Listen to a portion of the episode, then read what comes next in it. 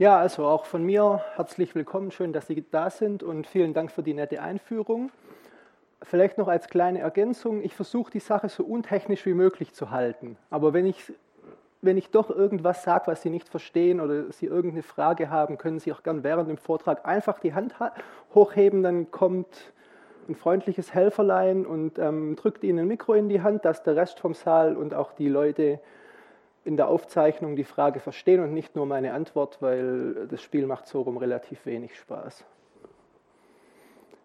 Gut, ich habe ein paar Vorbemerkungen, bevor ich ähm, die, auf die einzelnen Messenger-Apps nochmal eingehe. Ähm, ich möchte die Messenger unter dem, unter, schwerpunktsmäßig unter zwei ähm, Gesichtspunkten ähm, betrachten und habe auch nur solche ausgewählt, die uns da ein bisschen einen Anhaltspunkt geben können. Also die sollen ich will sie hinsichtlich Privatsphäre betrachten und gleichzeitig stelle ich auch nur solche Apps vor, die ähm, für den Normalbenutzer, also jemanden ohne große technische Vorkenntnisse, ähm, leicht zu benutzen und einzurichten sind. Das will heißen, es gibt ähm, mit Sicherheit technische Lösungen, die sind noch besser, aber die scheitern in der Praxis in der Regel daran, dass ähm, jemand ohne eine Vorbildung und ohne eine tiefere Kenntnis äh, schon bei der Installation und später bei der Benutzung ähm, Frustration erlebt. Und die, die, Vergangenheit hat einfach gezeigt, dass ähm, bei, einer, bei so einem Angebot muss einfach die Benutzbarkeit für die Massen stimmen. Und wenn sie das nicht tut, gibt es halt leider keine breite Akzeptanz. Gut, dann ähm, nochmal so ein Vorwort, ähm, warum ist Privatsphäre wichtig? Da gibt es immer äh, viele Diskussionen. Ja, ich habe nichts zu verbergen und ähm, ich brauche sowas alles nicht, weil ähm, meine Sachen interessieren sowieso keinen. Ich denke, die Argumentation, ja, an der, die ist nur im ersten Moment vielleicht ein bisschen schlüssig, aber ähm, in der, bei tieferer Betrachtung, näherer Betrachtung bröckelt es relativ schnell. Ich versuche das selber immer so ein bisschen auf einen Punkt zu bringen, wenn ich zu Hause mit meiner ähm, Freundin oder so spreche, dann will ich eigentlich nicht, dass jemand die Gespräche mithört. Und wenn ich äh, die Gespräche dann über eine längere Distanz führe, dann will ich eigentlich das Gleiche haben. Ich will halt nicht, dass jemand zuhören kann. Und das versuche ich halt ähm, technisch sicherzustellen. Ich will mich nicht auf ein Versprechen von einem Anbieter verlassen, sondern ich will das möglichst ähm, so gut es geht technisch sicherstellen. Ähm, die Praxis zeigt, dass diese Gefahr von, ja, meine persönlichen Daten gehen ähm, flöten, die ist auch wirklich eine reale. Denn solche Anbieter von Online-Diensten oder Messengern ähm, können, wenn ich, wenn ich meine Sachen nicht technisch schütze, auf die Daten zugreifen und tun das dann wirklich auch. Weil je nachdem, welches Geschäftsmodell dahinter steckt und schon wenn eins dahinter steckt, dann ist die Gefahr in der Regel wirklich groß, dass die äh, Firmen auf die Daten zugreifen. Und selbst wenn die ähm, Firmen vertrauenswürdig sind und nicht in meine Daten reingucken, also ihr Versprechen, was sie mir vielleicht geben, halten, dann kommt das zweite Problem zum Tragen. Ähm, so ein Anbieter kann natürlich auch einfach mal eine Sicherheitslücke haben und jemand, der ähm, verbotenerweise auf die Daten Zugriff ähm, hat, kann die entwenden und veröffentlichen. So was passiert regelmäßig, ich meine, wer ein bisschen die Presse verfolgt, bekommt sowas mit, dass immer wieder Daten flöten gehen, sowohl von privaten Anbietern als teilweise auch von staatlichen Organisationen.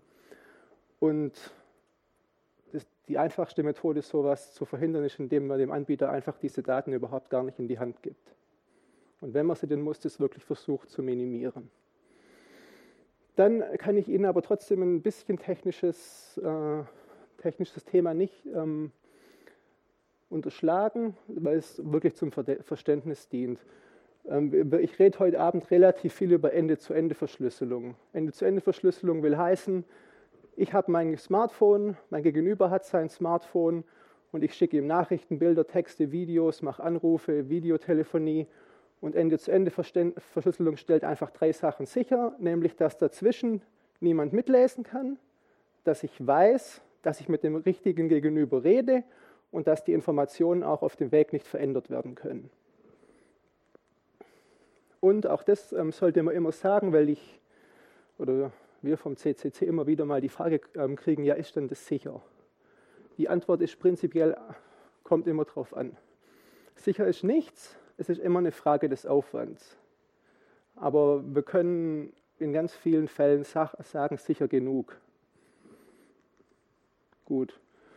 Und ähm, so eine Ende-zu-Ende-Verschlüsselung, also der Schutz vom Übertragungsweg vom Gerät zu Gerät, ist in vielen Fällen, ist in einigen Fällen gar nicht mal mein größtes Problem, denn ich habe auch andere Sicherheitsprobleme, zum Beispiel am Gerät selber. Also wenn ich jetzt ähm, mein Gerät verliere und ich habe zum Beispiel keinen Passwortschutz drauf, ähm, kann ich meine Gespräche toll Ende zu Ende verschlüsselt haben, aber jeder, der es findet, ähm, kriegt leichten Zugriff drauf. Also auch die Sache immer im Hinterkopf behalten. Auch am Smartphone selber gibt es Baustellen, auf die man achten sollte. Gut, dann gehen wir mal durch so ein paar Apps durch. Ich fange gleich an mit dem Klassiker. Ich habe ähm, vor, ich weiß nicht, zweieinhalb Jahren oder so im Prinzip eine sehr ähnliche, einen sehr ähnlichen Vortrag mit dem gleichen Thema hier schon mal gehalten. Ähm, da war das äh, Fazit zum Thema WhatsApp doch äh, ziemlich vernichtend. Seitdem haben sich vor allem zwei Sachen geändert. Zum einen hat, ähm, wurde WhatsApp von Facebook gekauft für die läppische Summe von 19 Milliarden Dollar. Und zum anderen hat WhatsApp vor einigen Monaten auch eine Ende-zu-Ende-Verschlüsselung eingeführt.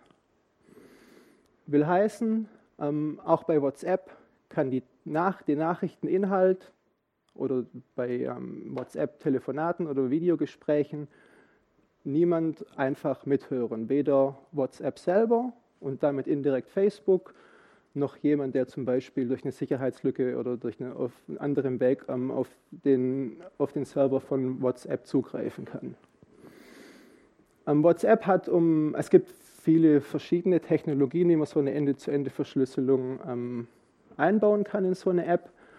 Und ähm, WhatsApp hat sich da ähm, so dem technologisch ähm, mit zurzeit wirklich führenden ähm, Protokoll bedient, das sogenannte Signal-Protokoll.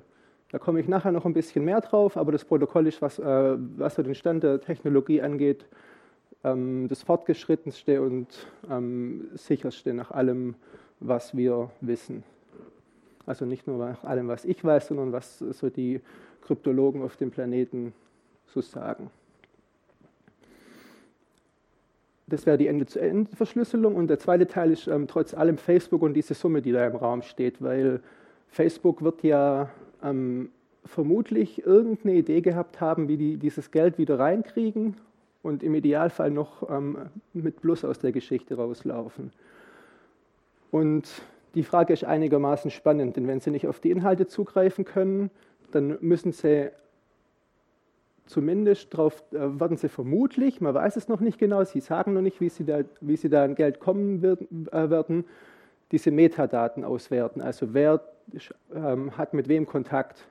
Ähm, vor einigen Monaten hat ähm, WhatsApp auch eine Verknüpfungsmöglichkeit mit dem eigenen Facebook-Konto eingerichtet, sodass, ähm, wenn ich sowohl WhatsApp-Nutzer bin als auch Facebook-Nutzer und ich habe diese Verknüpfung aktiviert, weiß halt Facebook nicht nur, wer meine Facebook-Freunde sind, sondern sie wissen auch, mit wem ich über ähm, WhatsApp Kontakt habe und können mir so freundlicherweise viel bessere Freundschaftsvorschläge machen. Gleichzeitig wissen sie natürlich auch, also bekommen sie zwar den Gesprächs- oder den Textinhalt nicht, aber sie wissen natürlich, mit wem ich ähm, Kontakt habe und können so im Prinzip, also könnten so, also haben so zumindest Informationen über mich. Vor den letzten Tagen ging einiges durch die Presse, dass sie jetzt da an einem Modell arbeiten, wie sie, ähm, wie sie WhatsApp ähm, irgendwie, wie sie damit Geld verdienen. Also steht, steht irgendwie Werbung im Raum. Wie sie das dann machen wollen, wenn sie den Inhalt nicht kennen, ist noch nicht wirklich klar, aber im Prinzip könnte gibt es verschiedene Möglichkeiten. Was sie wohl planen, ist, dass ähm, irgendwelche Firmen dann gegen Geld den Nutzern Werbeanzeigen oder Werbenachrichten schicken können. Was ja, was ich jetzt nicht wollen würde. Und ich glaube, es wird eine spannende Geschichte ähm, zu sehen, wie sie das denn machen, ohne dabei die Nutzer zu verärgern. Denn der ähm, Messenger-Markt ist ähm, hart umkämpft und die Leute wandern dann doch auch schnell mal ab. Von daher wird es interessant zu sehen, wie sie das denn machen. Wenn wir von Verschlüsselung reden, dann hat sich in der Vergangenheit ganz klar gezeigt, dass es ähm, bei so einer bei einem Programm, was ähm, solche Sicherheits- oder Privatsphärenfunktionen hat, es ähm, wirklich wichtig ist, den sogenannten Quellcode öffentlich zu haben. Das heißt, der Quellcode ist ähm, der Teil, den der Programmierer programmiert, der wandelt es dann um in den maschinenlesbaren Teil. Und mit dem Quellcode sehe ich, was der Programmierer programmiert hat. Also ich kann im Prinzip wie bei einem Kochrezept überprüfen, habe ich nicht nur einen Kuchen, sondern sind in dem Kuchen auch die Zutaten, die der Kuchen verspricht zu haben oder die der Verkäufer verspricht zu haben. Diesen, dieser Quellcode ist bei WhatsApp nicht öffentlich. Also ich kann, ähm, muss im Prinzip den Versprechen von WhatsApp oder von Facebook glauben, dass die einhalten, was sie sagen.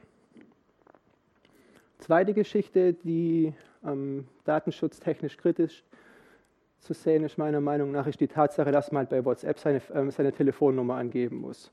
Und die Telefonnummer wird auch äh, bei WhatsApp und damit Facebook gespeichert. So ähm, können die halt schon mal, haben die schon mal einen Einblick in mein Telefonbuch, wissen, wer ist denn in meinem Telefonbuch drin, wer von meinen Kontakten benutzt vielleicht noch kein WhatsApp, aber Facebook, können mir da Vorschläge machen und so weiter und so fort. Eine zweite Geschichte, die ich ähm, kritisch finde, ist, ähm, WhatsApp fragt relativ offensichtlich danach, oder offensiv danach, man möge doch bitte ein Backup bei Google oder bei Apple anlegen.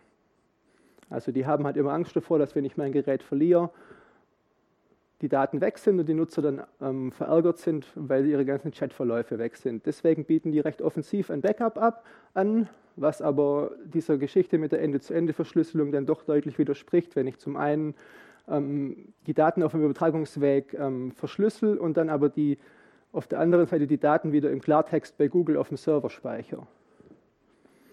Man kann dann natürlich sagen, okay, ich schalte die Funktion bei mir auf dem Gerät ab aber ich weiß halt nicht, was mein Gegenüber denn macht. Der speichert im Zweifelsfall dann meine Chats doch. Das habe ich nicht im Griff. Und ähm, bei WhatsApp sind ja die Gruppen sehr beliebt.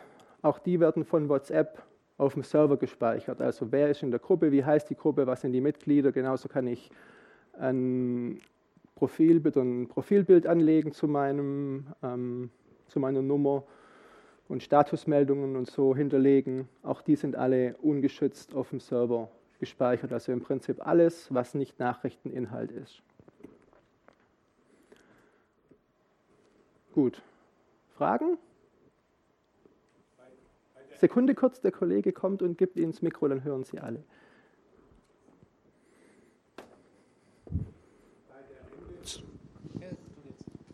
Ja, bei der Ende-zu-Ende-Verschlüsselung ist es da möglich, bestimmte äh, Wörter abzugreifen, zum Beispiel das Wort Heirat. Nein. Äh, äh, das ist nicht möglich. Nee, der gesamte Weil ich habe persönlich die Erfahrung gemacht, dass ich, wenn ich E-Mails habe, die angeblich Ende zu Ende verschlüsselt sind, ich äh, exorbitant viel Werbung zu bestimmten Begriffen, die im Inhalt war, bekomme.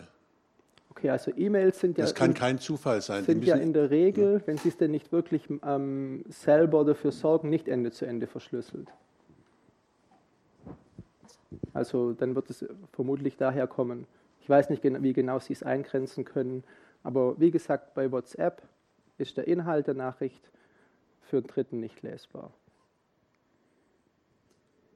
Andere Frage. Es gab vor ein oder zwei Monate die Meldung, dass ja, WhatsApp ist verschlüsselt, allerdings die haben im Schlüsseltausch eine Feature eingebaut, die erlaubt, so wie ich das verstanden habe, die Schlüssel zurückzusetzen auf einen bekannten Schlüssel und somit doch das Abhör, eine Abhörmöglichkeit verschafft. Es gab sogar eine äh, Stellungnahme von Signal, dass per se ist es okay. Das ist tatsächlich keine Lücke in dem Protokoll, sondern die Implementierung hat eben diese Feature. Okay, gut. Ähm, das ist die Geschichte, die ich hier mit Hintertüre noch auf, okay. dem, auf der Folie drauf habe. Dazu muss ich einen Tick ausholen. Also es ist ganz einfach so, wenn ich mit ähm, zwei, wenn die zwei Gesprächspartner Ende zu Ende verschlüsselt ähm, kommunizieren, dann habe ich ja vorhin gesagt, eines von den ähm, Eigenschaften von dieser Verschlüsselung ist auch, dass ich überprüfen kann, wer mein Gegenüber dass ich wirklich mit der richtigen Person spreche. Das kann ich aber nicht wirklich einfach sicherstellen. Der einfachste Weg ist bei WhatsApp und nachher bei anderen Apps auch, ich habe ähm, so, eine, so einen Code, den kann ich gegenseitig ähm, abscannen. Und dann kann ich mir wirklich sicher sein, dass ich mit dem richtigen Gesprächspartner spreche. Jetzt müsste ich eigentlich, wenn jetzt ähm, beispielsweise mein Gegenüber ähm, WhatsApp neu installiert, ändert sich auch diese Sicherheitsnummer. Und dann müsste ich eigentlich in WhatsApp eine, eine, eine Meldung bekommen, Achtung, dein Gegenüber hat eine neue Sicherheitsnummer.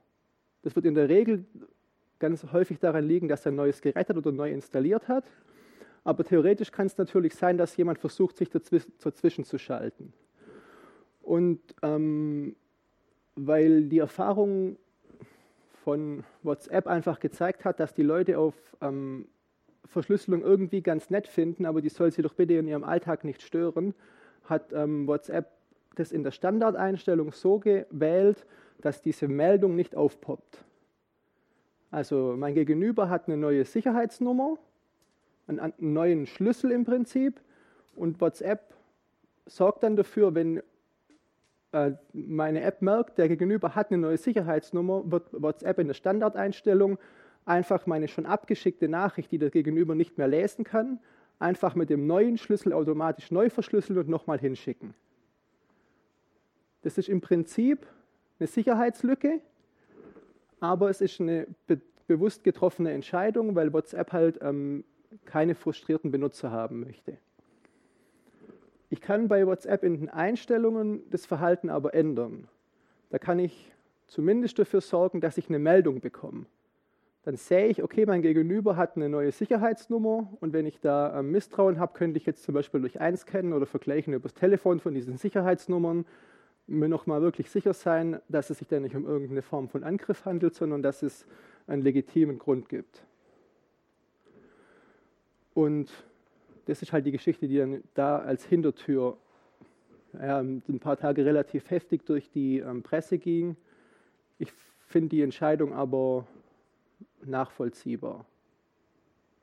Man muss halt, ähm, man sollte das halt, wenn man sich dafür interessiert, weiß man das und die anderen Leute, die sich sowieso die WhatsApp trotz Ende-zu-Ende-Verschlüsselung benutzen oder denen das schlicht egal ist, die interessieren sich dann dafür auch nicht.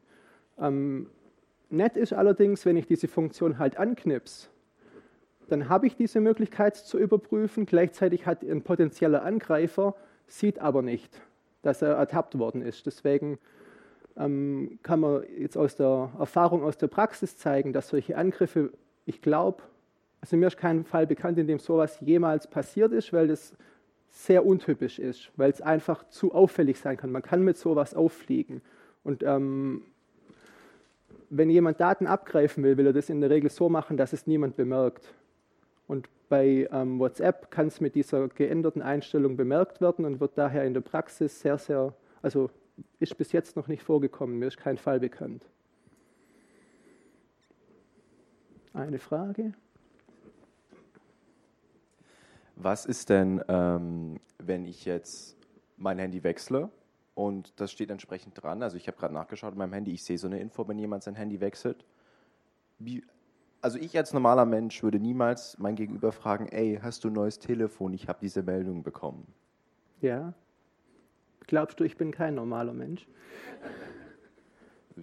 Ansichtssache. Nee, ist okay. Klar, aber dann ist dir die Verschlüsselung halt auch in dem Fall nicht wichtig. Ja, aber die Verschlüsselung kann so oder so umgangen werden. Ja, wie? Man könnte hingehen, man könnte mit gefälschten äh, Zertifikats, äh, mit Zertifikaten entsprechend zum Beispiel Google Play austricksen und ich könnte darüber ein WhatsApp-Update installieren, was ganz normal als Update reinfliegt auf dein Handy und so entsprechend angepasst ist, dass WhatsApp immer sagen wird, die Nummer ist gleich. Nein. Doch. Gut, sprechen wir nachher drüber, oder? Also, wen es interessiert, es ist so, dass nur der Entwickler eine App updaten kann, weil die, weil die App äh, digital unterschrieben wurde. Also wenn, jetzt, wenn ich jetzt äh, eine saubere, ein sauberes Programmpaket von WhatsApp installiert habe. Mir geht es darum, dass ich das komplette Google Play emuliere. Moment, also wenn du das Google Play installiert hast, dann kannst du nicht einfach ein Update 1 spielen durch ein Man in the Middle, weil die Certificate Pinning machen, dementsprechend nur mit Google-Servern sprechen und es auffällt. Und deswegen sagt er dann einfach hier keine Connection da. Also du kannst nicht einfach Man in the Middle machen und ein neues Paket reinschieben.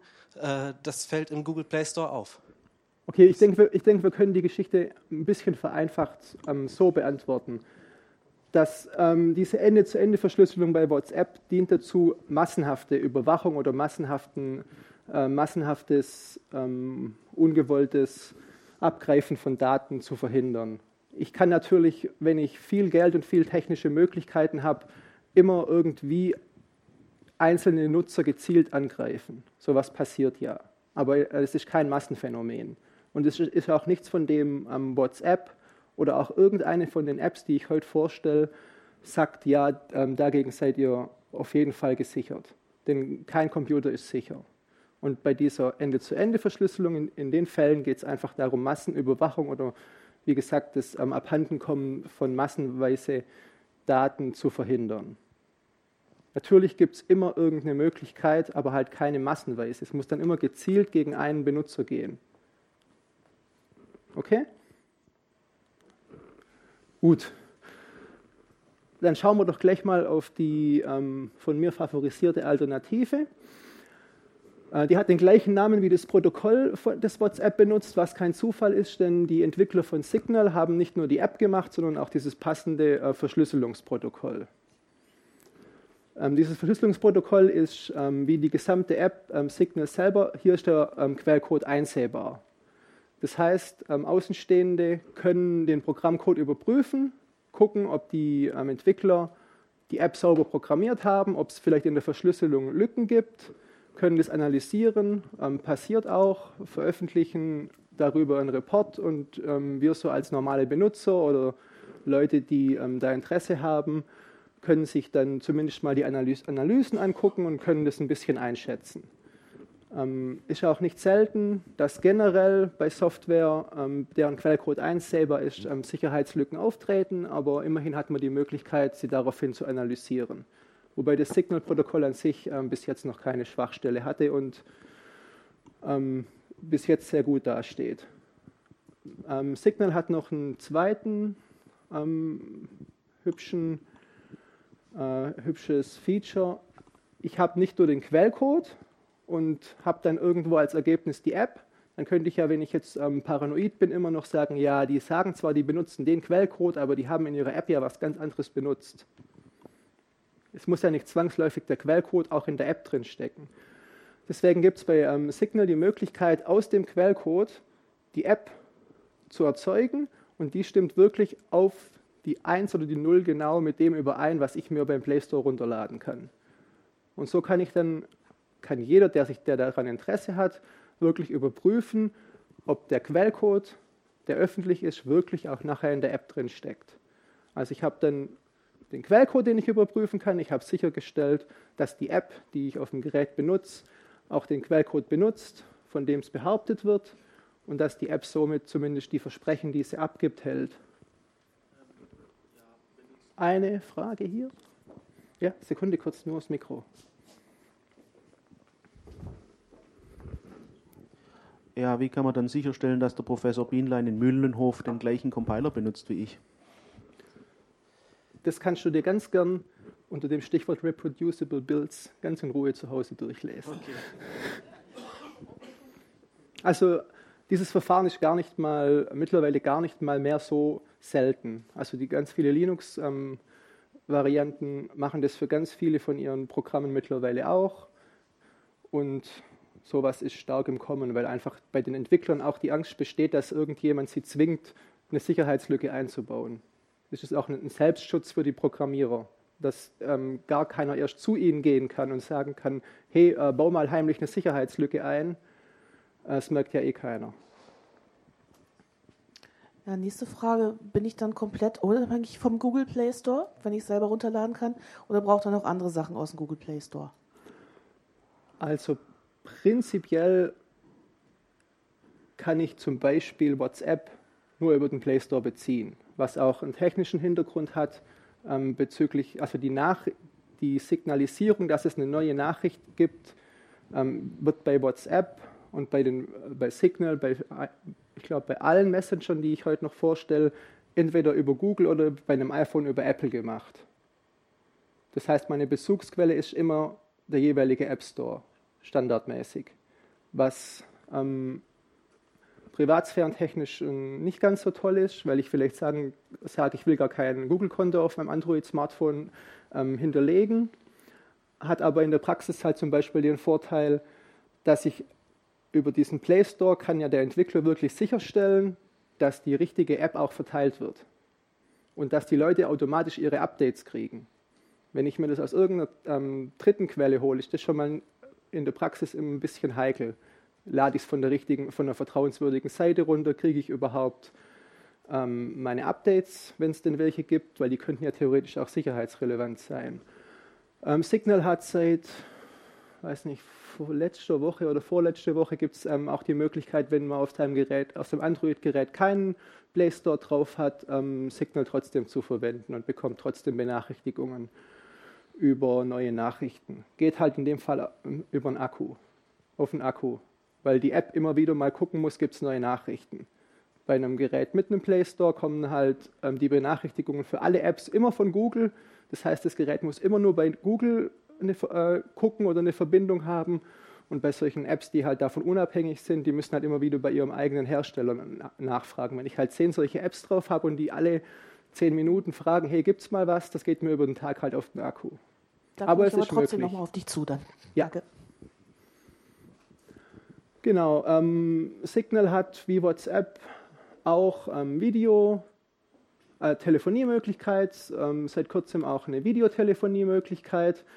Es gibt eine ähm, Desktop-App, das heißt, ich muss, äh, bin nicht zwangsläufig an mein ähm, Smartphone gebunden, sondern kann mit dieser Desktop-App auch an meinem PC Nachrichten schreiben und bin da sogar unabhängig von meinem Smartphone. Also mein Smartphone muss nicht an sein, ähm, es läuft trotzdem problemlos. Gut, aber was von vielen kritisiert wird und was jetzt mal so spontan auch mein noch am ehesten Kritikpunkt ist, ist, dass man auch bei ähm, Signal für die Registrierung eine Telefonnummer braucht. Das heißt, ähm, der Grund, warum die das so gemacht haben, ist einfach ihrer Meinung nach die Erfahrung, dass Leute einfach eine einfache Benutzbarkeit haben wollen. Das heißt, die wollen die App installieren, geben ihre Telefonnummer ein, haben dann in ihrem Telefonbuch alle ihre ähm, Kontakte drin und sehen dann automatisch in der App, aha, diese fünf Leute haben auch die gleiche App, mit denen kann ich gleich losschreiben. Was man allerdings den Entwicklern zugute halten muss, auch im Gegensatz zu zum Beispiel WhatsApp, ähm, sie machen das auf die denkbar datensparsamste Art und Weise. Also sie laden nicht das ganze äh, Telefonbuch hoch und speichern das auf ihrem Server, sondern letztlich, ähm, was die machen, die nehmen die eigene Telefonnummer, machen eine Art Prüfsumme und speichern nur, die, nur diese Prüfsumme bei sich auf dem Gerät. Und wenn ich dann ähm, die App installiere, wird im Prinzip werden alle meine Telefonnummern auf dem Gerät mit dieser Prüfsumme ähm, verschleiert zu dem Server geladen, der guckt, welche von diesen Prüfsummen habe ich schon, gibt mir das Ergebnis zurück und löscht dann ähm, das Telefonbuch. Die Entwickler sind auch mit der technischen Lösung nicht wirklich zufrieden, aber es gibt halt leider aktuell keine ähm, elegante Methode, sowas auf einem Mobilgerät datensparsamer und dann trotzdem noch praktikabel zu machen. Genau. Ähm, auch an anderen Stellen gibt es Datensparsamkeit, zum Beispiel bei ähm, Signal standardmäßig diese Funktion, dass von der, Apps, von der App Backups, zum Beispiel bei Apple auf einem iPhone oder bei einem Android-Smartphone bei Google gemacht werden, immer ausgeschalten. Weil wenn Sie auf so einem normalen ähm, Smartphone haben Sie in der Regel diese Backup-Funktion für alle Ihre Apps an und merken das oftmals gar nicht. Dieses Backup ist ausgeschalten. Ähm, bei Signal gibt es auch Gruppenchats, das heißt, das kennt ja der Nutzer von solchen Messengern. Ich habe mehrere Leute in einer Gruppe, schreibe also eine Nachricht in die Gruppe, die kriegen dann alle. WhatsApp macht so, die speichern halt bei sich, wer in der Gruppe drin ist und ähm, haben diese Information. Bei Signal wird es so gemacht, dass nur auf den Endgeräten gespeichert wird, wer ist in der Gruppe. Was dann von der Bedienbarkeit und von der technischen Lösung her nicht äh, ziemlich hakelig ist, aber ich denke, sie haben es ganz gut gelöst.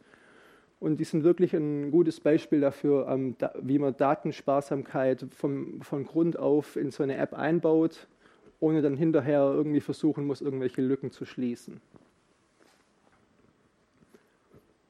Okay, zum nächsten oder jetzt dazu noch Fragen? Gut, dann in Deutschland ziemlich beliebten Messenger ähm, Threema. Die sind schon seit, ich weiß nicht wie vielen Jahren am Markt mit einem, einem Messenger, der Ende-zu-Ende-Verschlüsselung macht. Die sind, ja, die sind mal so ein bisschen auch mit dem Ziel angetreten, am Ende-zu-Ende-Verschlüsselung für die Massen einfach zu machen. Und ich denke, das ist Ihnen im Prinzip jetzt von der, von der Benutzbarkeit auch wirklich gut gelungen. Ähm, auch, die haben allerdings auch das gleiche Problem wie zum Beispiel ähm, WhatsApp, deren Quellcode ist nicht offen. Der Hintergrund bei denen ist ähm, schlicht ihr Geschäftsmodell. Also die ähm, Threema kostet, ich weiß nicht, 2,50 Euro so um den Dreh. Und die haben einfach Angst, ähm, dass sie durch die Veröffentlichung von dem ähm, Quellcode einfach jemand die App nimmt und die zum Beispiel kostenlos veröffentlicht ähm, schießen sich halt dadurch ähm, sicherheits- und vertrauensmäßig ein bisschen ins Abseits, weil halt keiner überprüfen kann, ob sie nicht doch aus Versehen einen Fehler gemacht haben. Und die Erfahrung zeigt einfach, ähm, dass so eine Offenlegung von dem Quellcode ein großer Vertrauensbeweis ist. Und wenn der nicht offen ist, dann sollte man da sehr kritisch damit umgehen. Außerdem ähm, benutzt Streamer eine Verschlüsselung die technisch gesehen vollkommen funktionsfähig ist, aber die schon so, ja, so knapp 20 Jahre alt ist. Will nichts heißen, also es ist das gleiche Prinzip, wie es zum Beispiel bei E-Mail-Verschlüsselung heute immer noch benutzt wird, aber dieses Signal-Protokoll ist technologisch deutlich weiter und bietet ähm, einige Vorteile. Was an Streamer sehr nett ist, ähm, man braucht nicht zwangsläufig sein Telefonbuch ähm, hochladen, um Kontakte zu finden und man muss auch seine eigene Telefonnummer nicht anbieten, nicht ähm, angeben. Man kann das bleiben lassen und bekommt dann von Streamer Plus eine sogenannte ID. Das ist eine, ich glaube, achtstellige Nummer. Die könnte ich dann zu meinen Freunden, die auch Streamer benutzen, weitergeben und sagen, hey, das ist meine Streamer-ID und ähm, muss dann meine Telefonnummer nicht weitergeben. Kann ja viele Gründe haben. Ich will nicht, dass ähm, irgendjemand mich nachts anruft oder Warum auch immer, also ich denke, da gibt es einige gute Gründe, das finde ich an Streamer sehr charmant. Ich glaube allerdings, dass dann in der Praxis die Mehrheit der Leute dann doch ihre Telefonnummer und ihr Telefonbuch hochladen. Also, wobei auch Streamer ähm, behauptet, da sehr datensparsam zu sein, aber wie gesagt, ähm, Quellcode nicht öffentlich und bei einem kommerziellen Produkt, also wenn da eine Firma dahinter steht, ist die Frage nach dem Geschäftsmodell halt auch immer ein bisschen ja, eine offene, weil die verkaufen halt ihre App für 2,50 und wenn die halt keine neuen Nutzer dazu bekommen, dann haben sie irgendwann keine Einnahmen mehr. Oder sie haben im Prinzip sofort keine Einnahmen mehr. Wird spannend zu sehen, wie das weiter verläuft.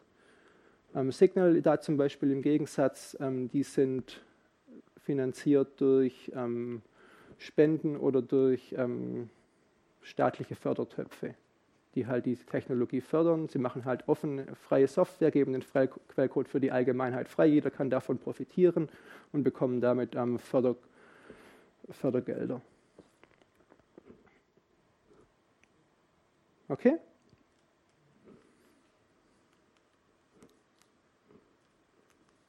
Ah, jetzt geht er wieder. Oder auch nicht. Ja.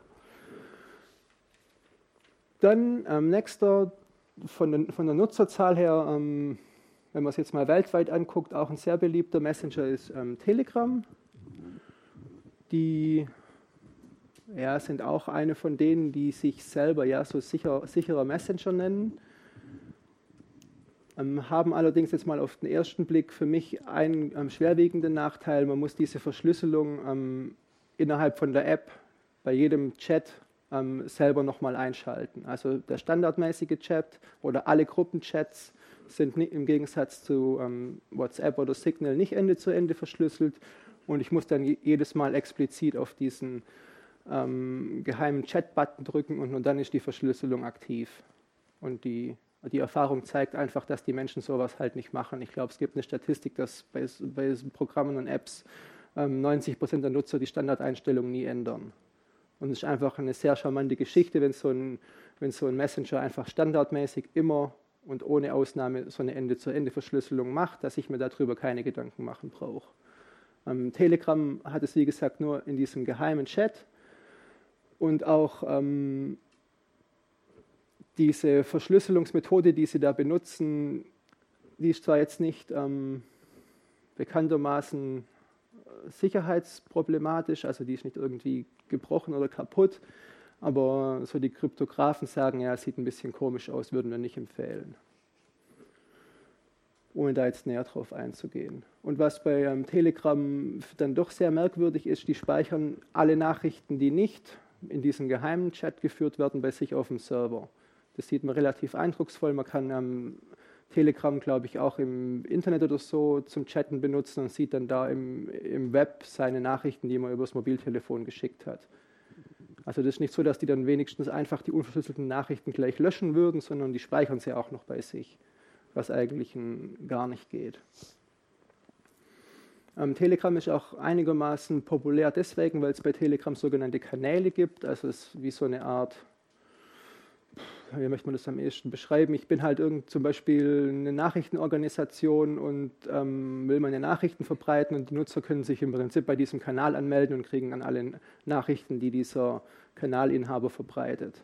Aber auch hier halt ähm, nicht un also unverschlüsselt und von daher aus Privatsphären-Gesichtspunkten kritisch zu sehen. Ähm, auf der anderen Seite ist Telegram aber auch so ein bisschen ein, ein Beispiel dafür, dass, nur, dass eine App, nur weil der Quellcode offen ist, und der ist bei Telegram zum Beispiel offen, nicht zwangsläufig auch sicher sein muss. Also ich kann auch von meiner vermurksten App den Quellcode offenlegen, der wird dadurch nicht besser. Aber andersrum wird halt ein Schuh draus. Wenn ich den Quellcode gar nicht habe, dann kann ich mich in keiner Form rückversichern.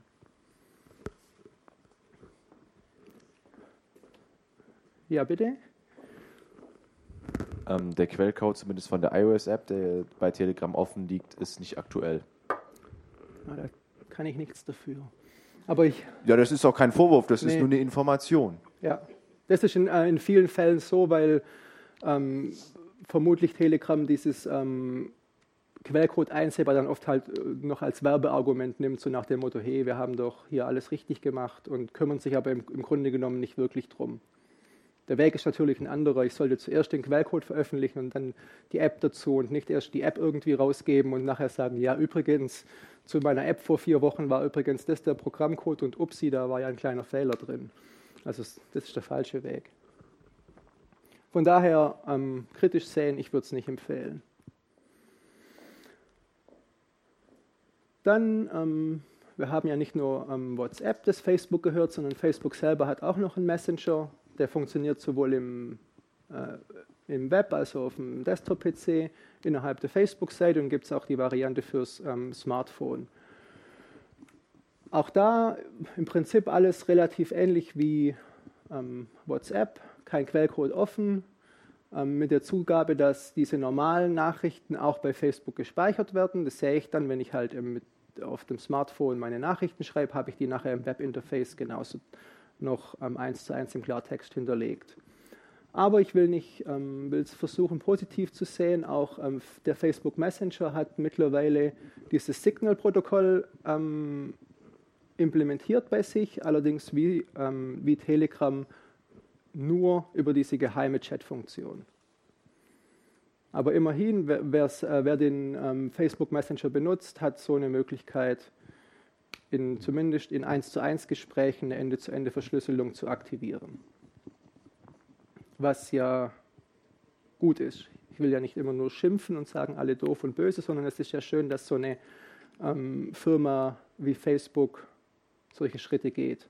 Es zeigt ja, dass es da doch eine Sensibilität dafür gibt. Und in der Praxis wird halt vermutlich bei dem Facebook Messenger der Hauptgrund sein, warum die nicht wirklich alles auf Ende-zu-Ende-Verschlüsselung umstellen, einfach die Geschichte, dass ich halt bei Facebook auf der Webseite dann diese Chatverläufe nicht mehr hätte. Die hätte ich halt nur von Mobilgerät zu Mobilgerät und ich hätte keinen Chatverlauf bei Facebook hinterlegt. Und vermutlich ähm, geht Facebook halt davon aus, dass das ähm, die Nutzer abschrecken wird. Und äh, Nutzerzahlen sind halt für eine Firma wie Facebook das A und O. Dem, ähm, dem muss ich dann letztlich alles unterordnen. Aber es gibt die Möglichkeit mittlerweile. Ähm, auch Google hat so seinen eigenen Messenger mittlerweile. Man will ja immer noch versuchen, was vom Kuchen abzukriegen. Und die haben auch mittlerweile da einen neuen Anlauf gestartet. Ähm, die Sache sieht relativ ähnlich wie beim Facebook Messenger aus. Ich habe keinen öffentlichen Quellcode, ich habe meine unverschlüsselten Nachrichten bei Google gespeichert, aber ich habe auch hier, der heißt halt in dem Fall Inkognito-Modus, eine Möglichkeit, meine Gespräche Ende zu Ende verschlüsseln, auch mit dem Signal-Protokoll. Bei ähm, diesem Ello ist noch so ein bisschen ganz erschreckendes, die nennen das äh, Feature, dass ähm, Google die nicht verschlüsselten Gespräche im Hintergrund immer analysieren lässt und dann dem Benutzer im Prinzip ähm, versucht, hilfreiche Vorschläge zu machen, was seinen Chatverlauf angeht. Also wenn ich, ich mich jetzt ähm, unverschlüsselt darüber unterhalte, dass man sich ähm, in der Pizzeria so und so trifft, dann kann es sein, dass der Messenger sagt, hey übrigens, hier äh, geht's, da geht's lang.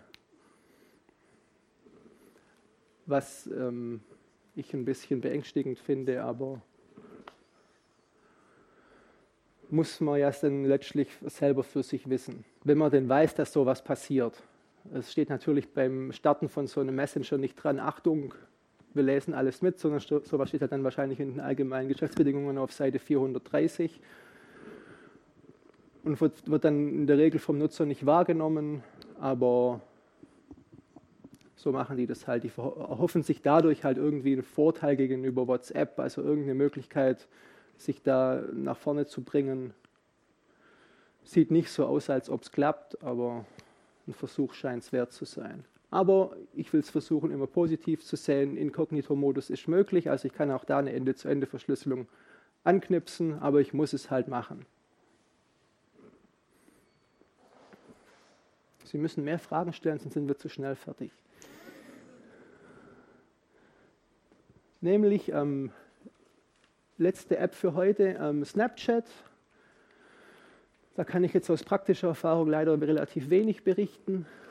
Ähm, sowas soll anscheinend ja unter jungen Leuten sehr beliebt sein. Also die schicken damit halt, ähm, soweit ich es verstanden habe, hauptsächlich Bilder, haben da so die Hauptfunktion, womit die groß geworden sind, ist, dass diese Bilder und Nachrichten beim Empfänger nach einigen Sekunden wieder gelöscht werden. Und ähm, hat dann auch in der Praxis einfach dazu geführt, dass halt viele junge Menschen sich zum Beispiel so Nacktbilder schicken. Wird halt doppelt hässlich, wenn man weiß, dass Snapchat halt überhaupt gar keine Möglichkeit hat, Ende-zu-Ende-Verschlüsselung zu machen. Also Snapchat kann die Bilder angucken und wenn Snapchat-Daten verloren gehen, was auch schon bei Snapchat passiert ist, werden die halt öffentlich. Und es war in dem Fall mit ähm, ziemlich vielen Nacktbildern war es auch so diese Geschichte mit ähm, verschwindenden Nachrichten, die kann beispielsweise Signal auch. Aber man sollte sich ähm, bei solchen verschwindenden Nachrichten, mal unabhängig jetzt von irgendwelchen Verschlüsselungen oder so, immer im Klaren sein, dass sowas halt ein, kein, ähm, keine Funktion ist, die mich vor irgendwas wirklich beschützt. Also dies, im Zweifelsfall kann ja der Empfänger von der Nachricht immer noch mit einer zweiten Kamera einen Bildschirm abfotografieren oder ein Bildschirmfoto machen.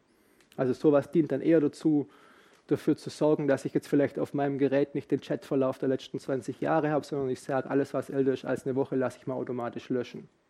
Also so benutze ich es zum Beispiel bei Signal. Dass wenn mir mein Gerät flöten geht und irgendjemand schafft, da dran zu kommen, hat er wenigstens nur meine Chatverläufe der letzten sieben Tage und nicht die der letzten sieben Jahre.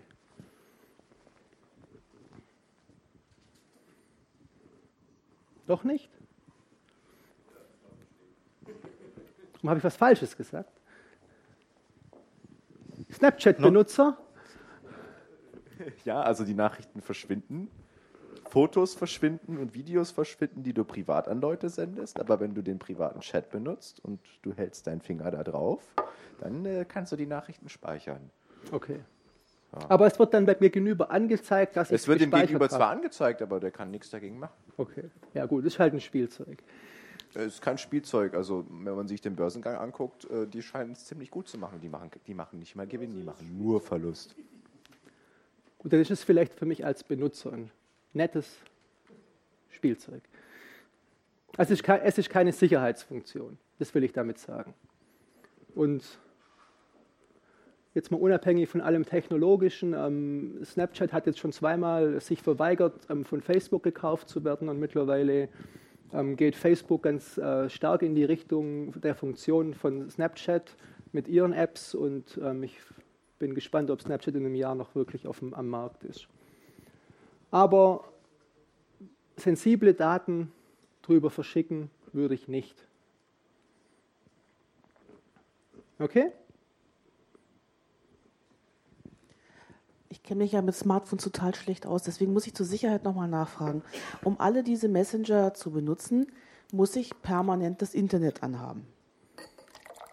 Richtig? Ja, um Daten zu empfangen, muss ich Empfang haben, ja. Wie bei einer SMS brauche ich Mobilfunknetz. Ja, da brauchst du Mobilfunknetz, du brauchst halt kein Internet. Ne? Also ja, aber ich glaube, für die, für die Leute ist das kein Unterschied. Echt jetzt? Haben hier alles Internet an, permanent, von morgens bis abends? Also Signal ist in der Lage, auch über SMS quasi die Verschlüsselung zu machen. Das, das nehmen die tatsächlich als Ausweichkanal, wenn Internet nicht tut. Nee, Aha. nicht mehr. Nicht mehr? Nein. Man kann mit Signal auf Android auch ganz normale SMS verschicken, aber keine verschlüsselten mehr. Also bei mir tut es noch und ich habe die neueste Version drauf. Okay, dann darüber sprechen wir auch dann noch. Da reden wir nachher beim Bier drüber. Okay, also ja, ich brauche Internetempfang, weil die Daten werden übers Internet übertragen.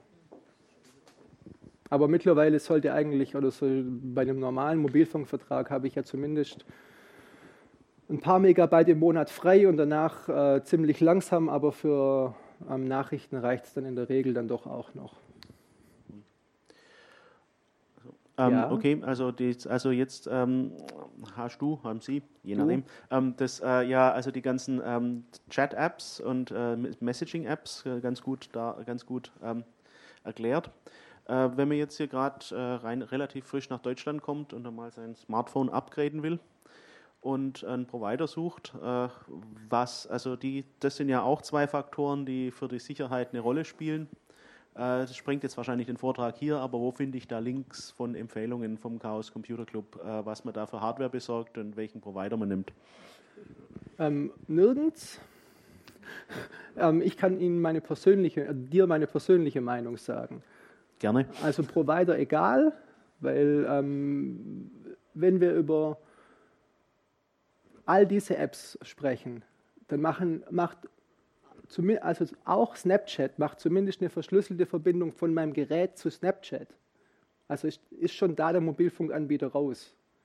Der kann nicht reingucken. Der sieht vielleicht, ich bin WhatsApp, Signal, Snapchat-Benutzer, aber den Inhalt sieht er schon, sieht er nicht. Die Ende-zu-Ende-Verschlüsselung macht diese Lücke beim Anbieter noch zusätzlich zu, dass auch der Anbieter nicht reingucken kann. Aber mein Mobilfunkanbieter ist, was das angeht, egal. Und ich denke, ähm, rechtlich sind die deutschen Anbieter alle an die Gesetzeslage gebunden. Also da würde ich mir jetzt in Hinsicht ähm, Messenger keinen Kopf machen. Und Geräteempfehlung war noch das zweite, richtig? Ähm, eine Top-Empfehlung oder einen halben Vortrag drüber. An das neueste iPhone-Modell weil ähm, die haben standardmäßig einfach die besten Sicherheitseigenschaften. Hat man das in San Bernardino gesehen? Also die Geschichte mit San Bernardino, wo sie versucht haben, dieses ähm, iPhone zu knacken, weil dann die Daten kommen wollten, haben sie geschafft. Zum einen, weil es ein altes Modell war und zum, zum anderen, was ich eingangs gesagt habe. Diese absolute Sicherheit gibt es nicht. Selbst bei dem modernsten Gerät, wenn Sie viel Geld aufwenden, kommen Sie zum Beispiel an die PIN vom, von der Bildschirmsperre. Weil im Zweifelsfall schleifen Sie den Chip auf und gehen mit einem Raster-Elektronenmikroskop rein. Aber es kostet Sie dann halt auch, weiß ich nicht, siebenstellig. Und wird jetzt kein Massenphänomen sein. Also die, nicht, die, nicht in absolute Sicherheit denken, sondern in sich verbessern denken. Und wenn Sie jetzt für sich die Gefahr sehen, dass ähm, das FBI kommt und Ihr ähm, Smartphone konfisziert, den Chip aufschleift und mit dem Mikroskop reinguckt, wie die Atome, wo die sich so befinden oder wie die Ladungen im Chip sind, dann würde ich vielleicht gar nicht erst ein Smartphone benutzen. Also das ist jetzt kein Problem, mit dem wir uns hier in der Runde beschäftigen müssen, finde ich. Ja, also wenn man sagt, okay, ein iPhone ist mir zu, zu teuer, ich will lieber ein Android-Smartphone, wird es halt schnell kompliziert, weil die haben das eine große Problem, die bekommen wirklich sehr selten Betriebssystem-Updates, was unschön ist. Und die haben auch allgemein nicht so eine gute Sicherheit dagegen, dass jemand ähm, meine Bildschirmsperre über, umgeht oder mein andersweitig an die Daten kommt. Also da macht Apple viel richtig. Die machen auch andere Sachen falsch, da kann man drüber diskutieren, aber was die Gerätesicherheit angeht, ist Apple ziemlich unumstritten führend.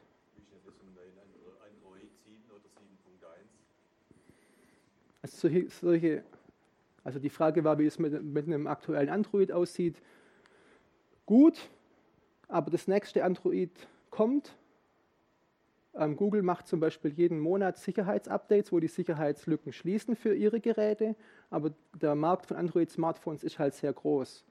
Und man kann sagen, bis auf die Geräte, die von Google direkt die Updates kriegen, was so irgendwo im Promille-Bereich liegt, ziehen die anderen Hersteller da nur sehr, sehr langsam, teilweise überhaupt nicht mit.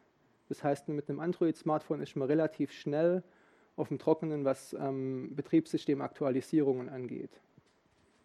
Da ist ähm, Apple deutlich besser aufgestellt. Die haben natürlich auch nur ihr Smartphone und bringen halt jedes Jahr drei Varianten davon raus und die unterstützen sie dann aber halt auch, auch auf drei, vier Jahre hin. Bei einem Android-Smartphone kann es sein, dass sie ein Update kriegen und dann vielleicht, wenn es gut läuft, nach einem halben Jahr nochmal eins und dann kann es sein, das war es schon. Also kein seltenes Phänomen. Aber Exkursion ein anderes Thema. Ja? Ähm, wenn das die letzte App war, die vorgestellt wurde. Ich habe ähm, noch eine Zusammenfassung. Ah, okay. Was mich interessieren würde, aktuelle Meldungen, Wikileaks, ähm, dass angeblich die Plattformen an sich kompromittiert wurden. Jetzt natürlich durch die CIA angeblich und äh, mit viel finanziellem und technischem Aufwand. Aber wie viele Sorgen müssen wir uns an der Stelle machen? Weil dann wird ja die Verschlüsselungsgeschichte weniger hinfällig. interessant. Ja, ja. hinfällig. Ähm, eigentlich die gleiche Antwort wie schon ein paar Mal. Auch bei der CIA-Geschichte, bei dem, was ich gelesen habe, geht es immer um gezielte Angriffe. Und das Thema ist, von dem rede ich hier heute nicht. Also wenn die CIA es auf mich abgesehen hat, dann wird sie es in der Regel schaffen, wird sie in der Regel eine Sicherheitslücke kennen, die noch sonst keiner kennt, die ausnutzen und so vielleicht auf mein Gerät kommen.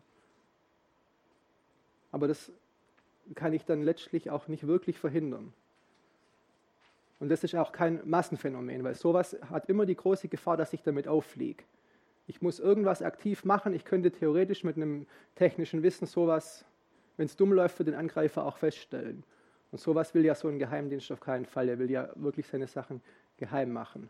Und er wird es nicht auf Millionen von Leute anwenden, weil dann fliegt er garantiert auf. Und wir reden hier bei dieser ähm, Ende-zu-Ende-Verschlüsselung um einen Schutz vor massenhaften, massenhafter Überwachung oder ähm, reden wir von Schutz davor, dass ähm, private Daten von vielen Leuten aus, vom Anbieter abgegriffen werden oder durch eine Sicherheitslücke flöten gehen. Also dieser Fall, jemand greift mich gezielt an, den kriegen sie mit keiner Ende-zu-Ende-Verschlüsselung der Welt abgedeckt. Wo war eine ja. äh, Habe ich das richtig verstanden mit den Backups? Äh, bei WhatsApp muss man das explizit ausschalten, sonst wird bei Google alles äh, der Inhalt gespeichert. Ja.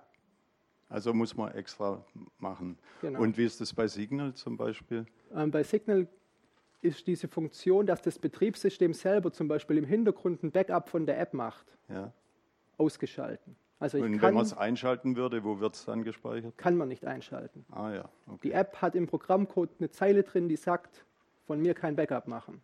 Und ist es bei Signal genauso möglich wie bei WhatsApp, so Gruppen zu machen und ja. so? Ah ja, okay. Genauso möglich. Dankeschön.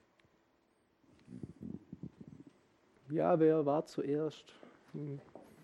Bitte aufs Mikro warten, dann loslegen. Ähm, Ich habe noch mal eine Frage zu Signal.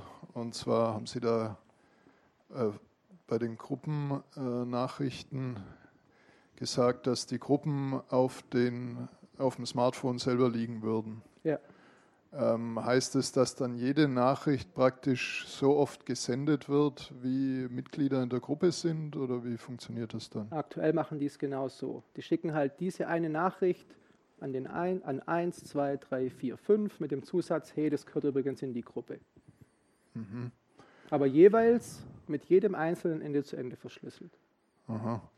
Und ähm, die äh, Telefonnummern, die sind gehasht bei Signal. Genau, das, dieses und, Prüfsummenverfahren, ja. Ja, und wie äh, muss man sich das vorstellen? Wie sind die dann in der Lage, die Nachrichten überhaupt zuzustellen?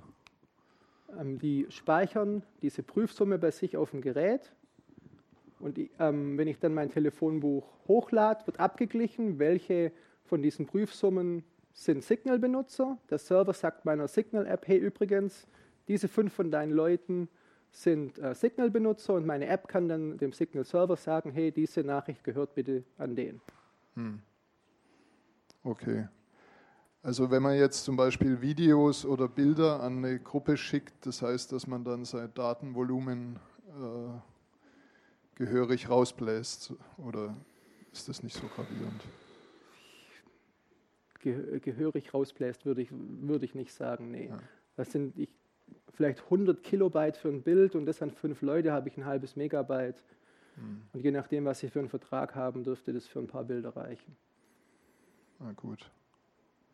Aber das ist jetzt äh, ja, bei WhatsApp auch nicht anders. Ich weiß ehrlich gesagt nicht, wie WhatsApp solche Gruppen handhabt, ob das irgendwie eine Nachricht äh, an WhatsApp geht und WhatsApp verteilt es weiter, kann ich mir nicht vorstellen. Geht ja mit der Verschlüsselung dann logischerweise auch nicht. Also geht es da genau nach dem gleichen Weg. Mhm. Und die, also nochmal die Frage zu den Prüfsummen, also die bei Signal sind die Telefonnummern nicht im Klartext vorhanden. Ja. Also das heißt, es wäre auch äh, äh sinnlos, sozusagen irgendwie da Metadaten verfolgen zu wollen, oder? sinnlos. Mit, mit einem hohen Aufwand ähm, ist das natürlich schon möglich. Weil, das habe ich ja am Anfang auch gesagt, die Ende-zu-Ende-Verschlüsselung macht, so, kümmert sich nur um den Inhalt, nicht um diese Verkehrsdaten. Also ich, ähm, wenn Signal jetzt böse wäre, könnten die schon gucken, wer mit wem kommuniziert. Mhm. Also die, das Problem haben wir und das Problem ist ähm, jetzt massentauglich noch nicht gelöst. Es gibt da schon Ansätze, aber die sind einfach noch nicht so einfach und komfortabel zu benutzen, dass ich die jetzt jemandem empfehlen würde, der da ähm, technisch nicht tiefer drin ist. Und ich denke, das ist wichtiger, wenn ich Ihnen hier die tollste App der Welt empfehle und Sie gehen dann heim, installieren die und scheitern schon beim Einrichten dann, und bleiben dann bei was auch immer Sie bis jetzt benutzen, dann habe ich Ihnen keinen Gefallen getan. Ich habe nicht mehr in Erinnerung, gibt es bei WhatsApp eine Desktop-Anwendung und äh, geht die runter bis Windows 7 oder in, ähm, Bei WhatsApp gibt es, ich glaube, das ist ein Web-Client. Der funktioniert aber so, dass ich praktisch über eine Internetseite die Daten direkt an mein Telefon schicke und mein Telefon schickt es dann weiter. Im Gegensatz dazu die ähm, Signal-Lösung, wo es direkt zum Server geht. Also brauche ich keinen, geht es nicht über mein Mobiltelefon. Aber ist auch möglich. Ähm, Sie haben vorhin gesagt, also. Nee, du. Ja, okay. Du. Du hast vorhin gesagt, ähm, dass man, wenn man Dateien über WhatsApp verschickt und diese weiterleitet, dass die auch entsprechend repliziert versendet werden. Wer schon mal eine deutsche Internetverbindung genutzt hat, also zwischen 16 und 64 Kilobit, äh, und ein Bild geschickt hat und das weiterleiten wollte, der hat die Meldung gesehen, du kannst das Bild erst weiterleiten, wenn es unseren Surfer erreicht hat die logische ja, genau. Also die logische Konsequenz für mich ist, dass äh, die Dateien tatsächlich bei denen auf dem Server gespeichert sind und ich die dann nur so weiterleite und es nicht nochmal über mein Gerät drüber geht und über meine Datenverbindung. Das ist der erste Punkt. Den Fall, ich kenne weder die Meldung noch kenne ich, habe ich da irgendeine Info drüber. Wenn das so stimmen würde, äh, wäre es dann keine Ende-zu-Ende-Verschlüsselung korrekt. Ja. Also mein Wissen ist, mein Wissensstand ist, dass ähm, WhatsApp zum Beispiel ein Bild in einer sehr hohen Auflösung, von einer sehr hohen äh, großen Größe erstmal verkleinert und es dann abschickt. Aber das macht die App und nicht ähm, der Server. Ja, das hat ja aber damit nichts zu tun, ob ich vorher komprimiere oder nicht. Wieso, wenn es darum geht, dass ich äh, da, ähm, Datenvolumen sparen will, schon. Ja, aber das ändert nichts daran, dass die aktu aktuelle Methode so ist, dass sie eben es auf dem Surfer weiterleiten. Sonst würde ja die Meldung keinen Sinn ergeben. Ich kenne die nicht und.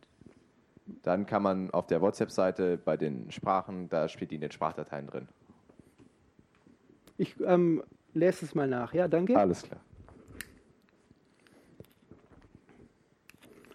Gut. Ah.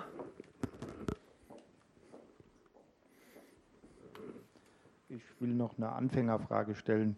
Gerne. Äh, kann man da auch, äh, wahrscheinlich geht es nicht, aber ich will es trotzdem mal fragen, kann man da auch kreuz und quer mit äh, WhatsApp zu Signal und äh, also wenn, wenn der andere das eine nicht hat, dann kann ich den ja damit nicht erreichen oder wie, wie oder muss der immer das gleiche haben? Also der muss bei allen hier vorgestellten Apps immer das Gegenstück, also die gleiche App auch haben. Beide müssen diese App benutzen.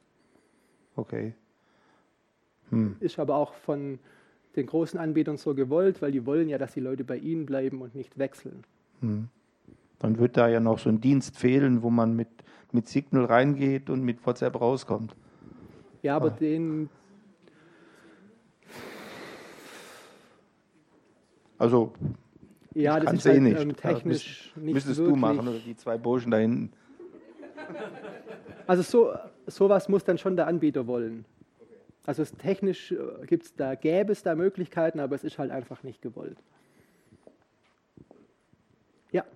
Also die meisten Anbieter haben in ihrer App äh, ein nettes Feature drin, dass man äh, Freunde oder ja, Kontakte einladen kann, äh, die andere App doch bitte zu benutzen, also ihre App. Das heißt also, wenn man WhatsApp-Benutzer hätte und jetzt auf Signal umsteigen möchte, kann man in Signal dann wählen, ähm, ja, seine, seine Kontakte einzuladen.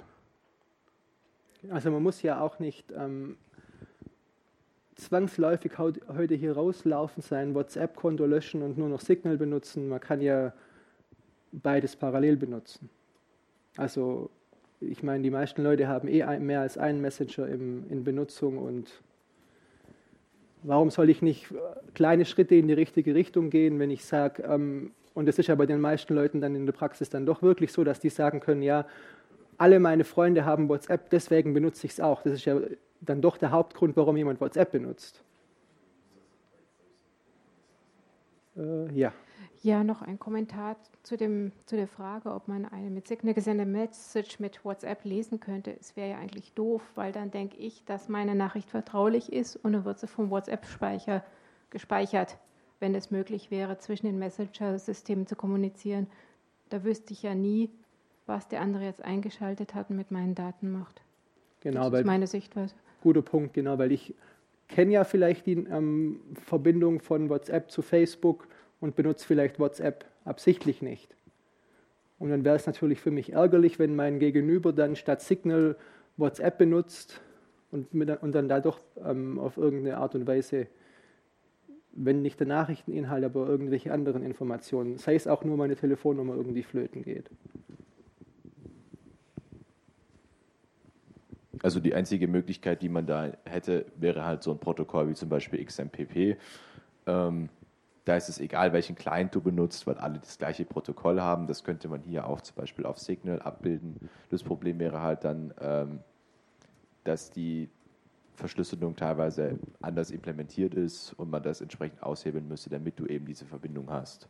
Und ja. zu dem Thema, wenn ich Leute einladen möchte, äh, kriege ich nur einen vorgefertigten Text, hey, lade die App runter. Grüße, dein bester Freund. Ich liebe dich. Genau.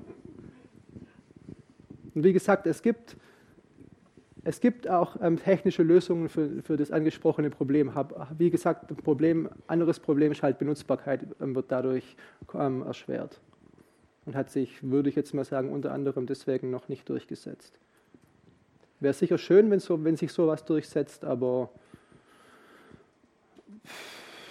ich denke, äh, die Vergangenheit hat gezeigt, dass man zuerst eine gute technische Lösung anbieten muss und die dann den Leuten anbieten sodass die im Prinzip von diesen ganzen Problemen verschont sind, als die Leute versuchen, irgendwie mit viel Überredungskunst, doch bitte benutzt doch diese eine App, weil das ist total wichtig für euch. Die Erfahrung zeigt, das wird dann in der großen Breite nicht funktionieren. Also es muss benutzbar sein. Und ich denke, ähm, das Beispiel ähm, Signal zeigt, dass sowas ähm, auch benutzerfreundlich und für jeden benutzbar mittlerweile machbar ist. Ja. Ähm, kurze Sache noch zu Wo? den, äh, ja, okay, meine Daten werden, ah. also meine Telefonnummer wird irgendwo von irgendjemand hochgeladen, aber äh, das hat nichts mit dem Messenger zu tun. Jeder, der, oder die meisten Leute, die ein Android haben, äh, die ich kenne, werden definitiv eine Synchronisation zu Google haben und dadurch bin ich schon nicht mehr Herr meiner Daten. Ja. Also das ist nicht, nein, es ist nicht schön, aber äh, diesen Kind ist schon längst im Brunnen. Ja, sicher, das Kind ist ähm, in vielen Fällen schon in den Brunnen gefallen, aber ich will dann nicht auch noch dazu aufrufen, noch eins hinterher zu schmeißen. Also ich würde beide Probleme versuchen anzugehen. Wie sieht es eigentlich mit Viren aus? Kommen die auch rüber? Oder? Das ist die, ähm, die Frage nach Viren auf Smartphones. Ja.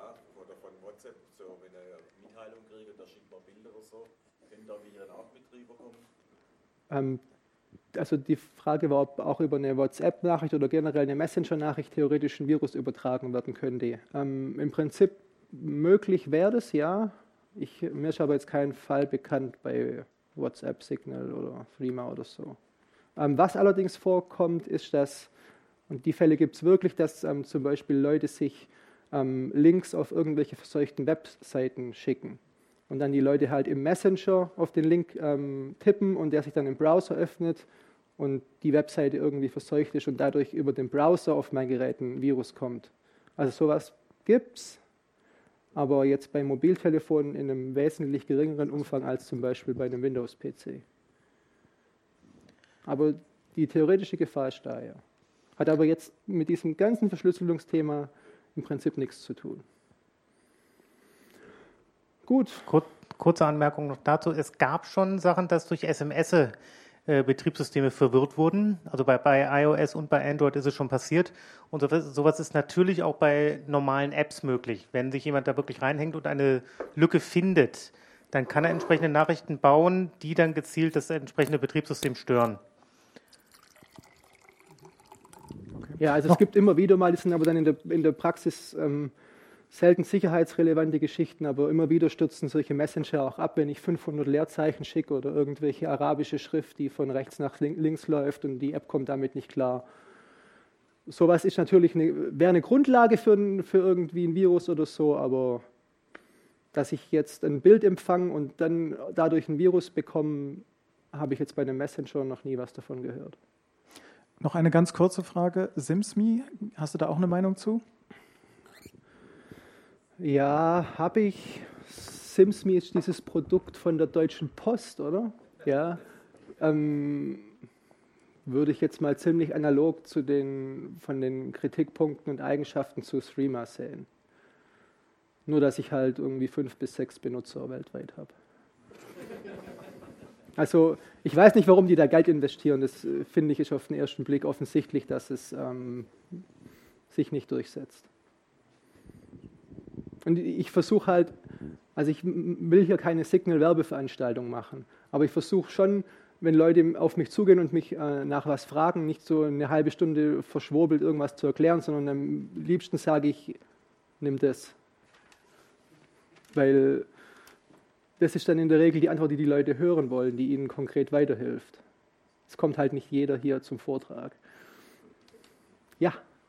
Also wenn jemand global kommuniziert, und das ist ja auch gerade angeklungen, dann wird es wahrscheinlich noch ein bisschen weiterer Weg sein bis zur Signalnutzung. Denn es gibt ähm, global ähm, sind bestimmte ähm, Messenger-Apps verbreitet. Also jetzt in Australien zum Beispiel, da gibt es noch äh, starke Verbreitungen, habe ich mitbekommen, von WeChat oder es gibt im asiatischen Raum Viber oder im, im Orient. Äh, also es gibt da noch einen Haufen andere. Ähm, aber auch die haben sicherlich schon mal von Signal inzwischen gehört, ähm, spätestens seit Edward Snowden, äh, der das ja auch ein bisschen empfohlen und propagiert hat. Also von daher steht der Tropfen, äh, hüllt den Stein. Vielleicht kommen wir ja da noch hin. Ja, das liegt ja in erster Linie auch bei jedem bei sich selber, was er benutzt. Wo sitzt wo die sitzen. Äh, die sitzen in äh, San Francisco, meine ich, auf jeden Fall Kalifornien. Also wahrscheinlich in der, in der gleichen Straße wie WhatsApp. Und alle anderen auch, außer Threema. Äh, ich hätte noch eine Frage. Wie ist eigentlich mit dem äh, Protokoll XMPP? Das wurde kurz vorher erwähnt. Das ist ja auch so ein klassisches äh, Chat-Protokoll und unterstützt auch verschiedene Verschlüsselungsvarianten, zum Beispiel Off the Record, PGP und dieses OMEO oder sowas, das ja. irgendwie so ähnlich funktioniert wie das Signal-Protokoll. Das fällt unter die Kategorie ähm, in der Praxis schwierig bis unbenutzbar für mich. Nee, also es gibt auch noch andere Sachen, aber wie gesagt, die sind einfach noch nicht so benutzerfreundlich und in der Praxis, gerade auf Mobilgeräten, hakelig. Weshalb man dann, kann ich aus eigener Erfahrung sagen, schon einen höheren Frustrationsfaktor hat. Und die Mehrheit der Leute will einfach, ich will, ich will was, was ich meiner Mutter empfehlen kann, ohne ihr ersten Kurs geben zu müssen. Und das habe ich halt bei Signal.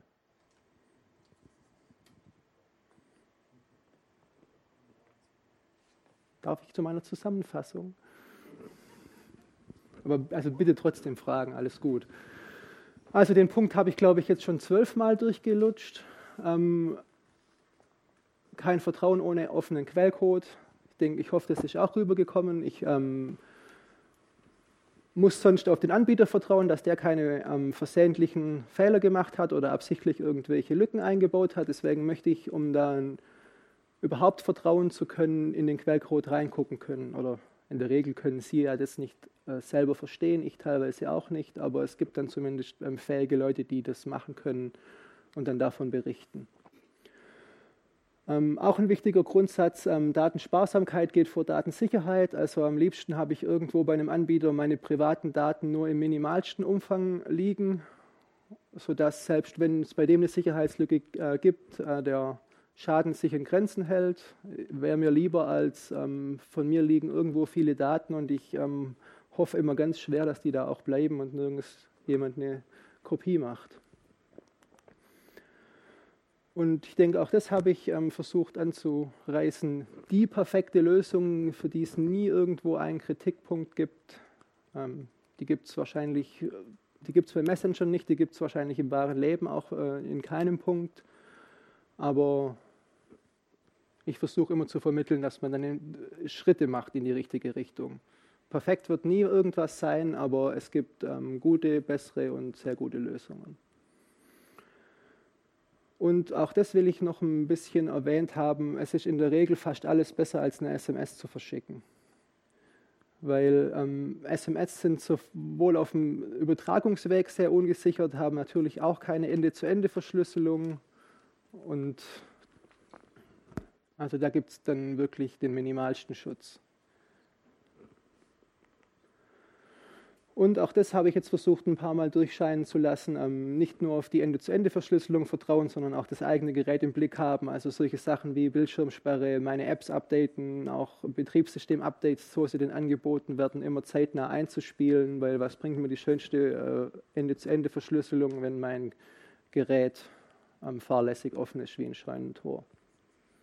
Weil ich habe ja, was Datenschutz angeht, nicht nur irgendwie das Problem mit irgendwelchen Firmen, sondern ich habe ja in ganz vielen Fällen in meinem privaten Umfeld noch die größere Bedrohung, Anführungszeichen, also Arbeitskollegen, die mir in der Pause aufs Handy gucken oder besonders neugierige Partner oder was auch immer, Freunde, die in der Kneipe, wenn ich aufs Klo gehe und mein Handy liegen lasse, mal so gucken, was ich so treibe. Also das sind wahrscheinlich in der Praxis dann noch äh, so die größeren Fallstricke. Gut, dann bin ich durch und jetzt gibt es Fragen. Danke für die Aufmerksamkeit.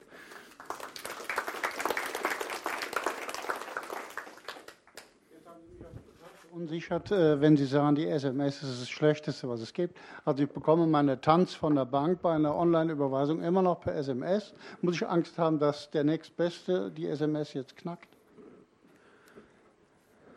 Muss ich Angst haben?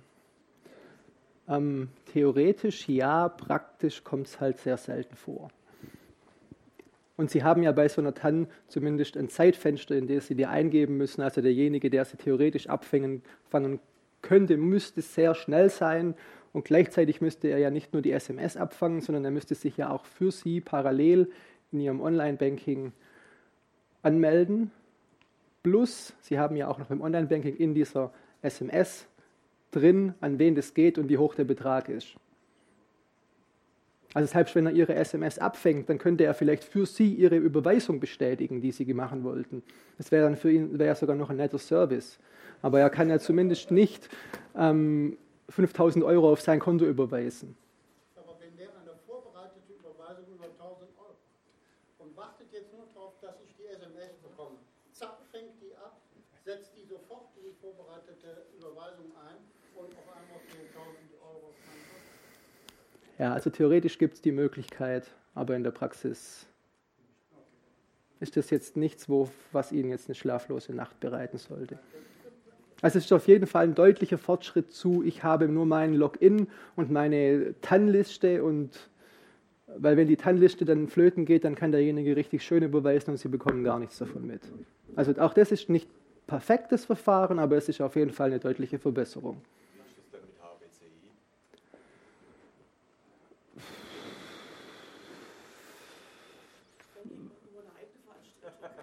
Ja, das würde ich jetzt wirklich gern ausklammern. Eine Frage hinten. Ähm, noch eine letzte Frage zu dieser Quellcode-Sache. Ich bin nicht sicher, ob ich das richtig verstanden habe. Also Sie sagen, wenn der offen ist und man den einsehen kann und sehen kann, wie gut er ist, dann schürt das das Vertrauen. Aber wenn ich jetzt rauskriege, wie die Verschlüsselung programmiert ist, dann kann ich es auch knacken. Also da beißt sich ja die Katze in den Schwanz, oder? Ja, das mag vielleicht ähm, auf den ersten Blick so scheinen, aber genau das ist nicht der Fall. Das Gegenteil ist sogar der Fall. Eine gute Verschlüsselung ist in ihrer Theorie und in ihrer Art, wie sie programmiert wurde, sollte sie, muss oder sollte sie öffentlich sein, überprüfbar sein. Das heißt aber deswegen noch in keinster Weise, dass ähm, die verschlüsselten Daten dadurch entschlüsselt werden können. Also das sind, den Schluss nicht ziehen. Also da ist nicht irgendwo in der App jetzt ein Schlüssel gespeichert, der die Verschlüsselung macht und ich muss nur aus dem Quellcode den Schlüssel rausholen und kann die Nachrichten entschlüsseln. Überhaupt nicht dieser ähm, Schlüssel, der die Verschlüsselung macht und der auch meine Nachrichten unterschreibt, dass ich weiß, von wem die kommen, die liegen nur auf meinem Gerät. Und diese, dieser Programmcode ist nur die Grundlage dafür. Keine Fragen mehr? Also wenn auch noch jemand eine Frage hat, die er nicht ins Mikro stellen will, dann darf er mich gerne jetzt noch anhauen. Ansonsten würde ich es für heute gut sein lassen und wünsche euch einen schönen Heimweg.